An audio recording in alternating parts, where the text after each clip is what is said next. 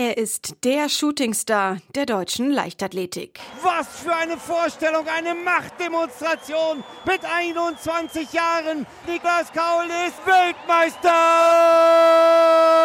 Gold in der Wüste! Niklas Kaul gelingt bei den Weltmeisterschaften in Doha die Riesenüberraschung. Gold medalist and world champion representing Germany, Niklas Kaul.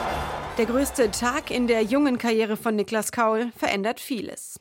Auch seine Pläne für die Olympischen Spiele in Tokio. Ich hätte vor zwei, drei Jahren gesagt, ich möchte gern dabei sein. Und jetzt hat sich natürlich die Zielstellung so ein bisschen geändert, wobei ich mir, glaube ich, auch immer vor Augen rufen muss, dass ich eben mal als Ziel hatte, dabei zu sein. Die Verschiebung der Olympischen Spiele gibt Niklas Kaul die Chance, sich noch besser auf Tokio vorzubereiten. Der erste Schritt, Kaul lässt sich am Wurfarm operieren. Der Ellbogen macht ihm schon länger Probleme. Anfang Juli dann der Eingriff und damit das Saison aus. Dann die Rückkehr ins Training, allerdings ohne die Öffentlichkeit. Niklas Kaul zieht sich zurück, lehnt alle Interviewanfragen ab, fokussiert sich voll auf Tokio 2021.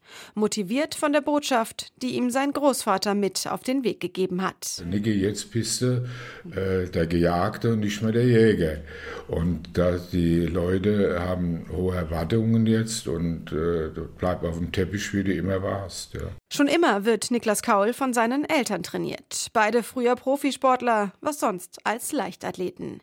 Der Sohn spielt erst einmal auch Handball und Fußball, bevor er beim Zehnkampf bleibt.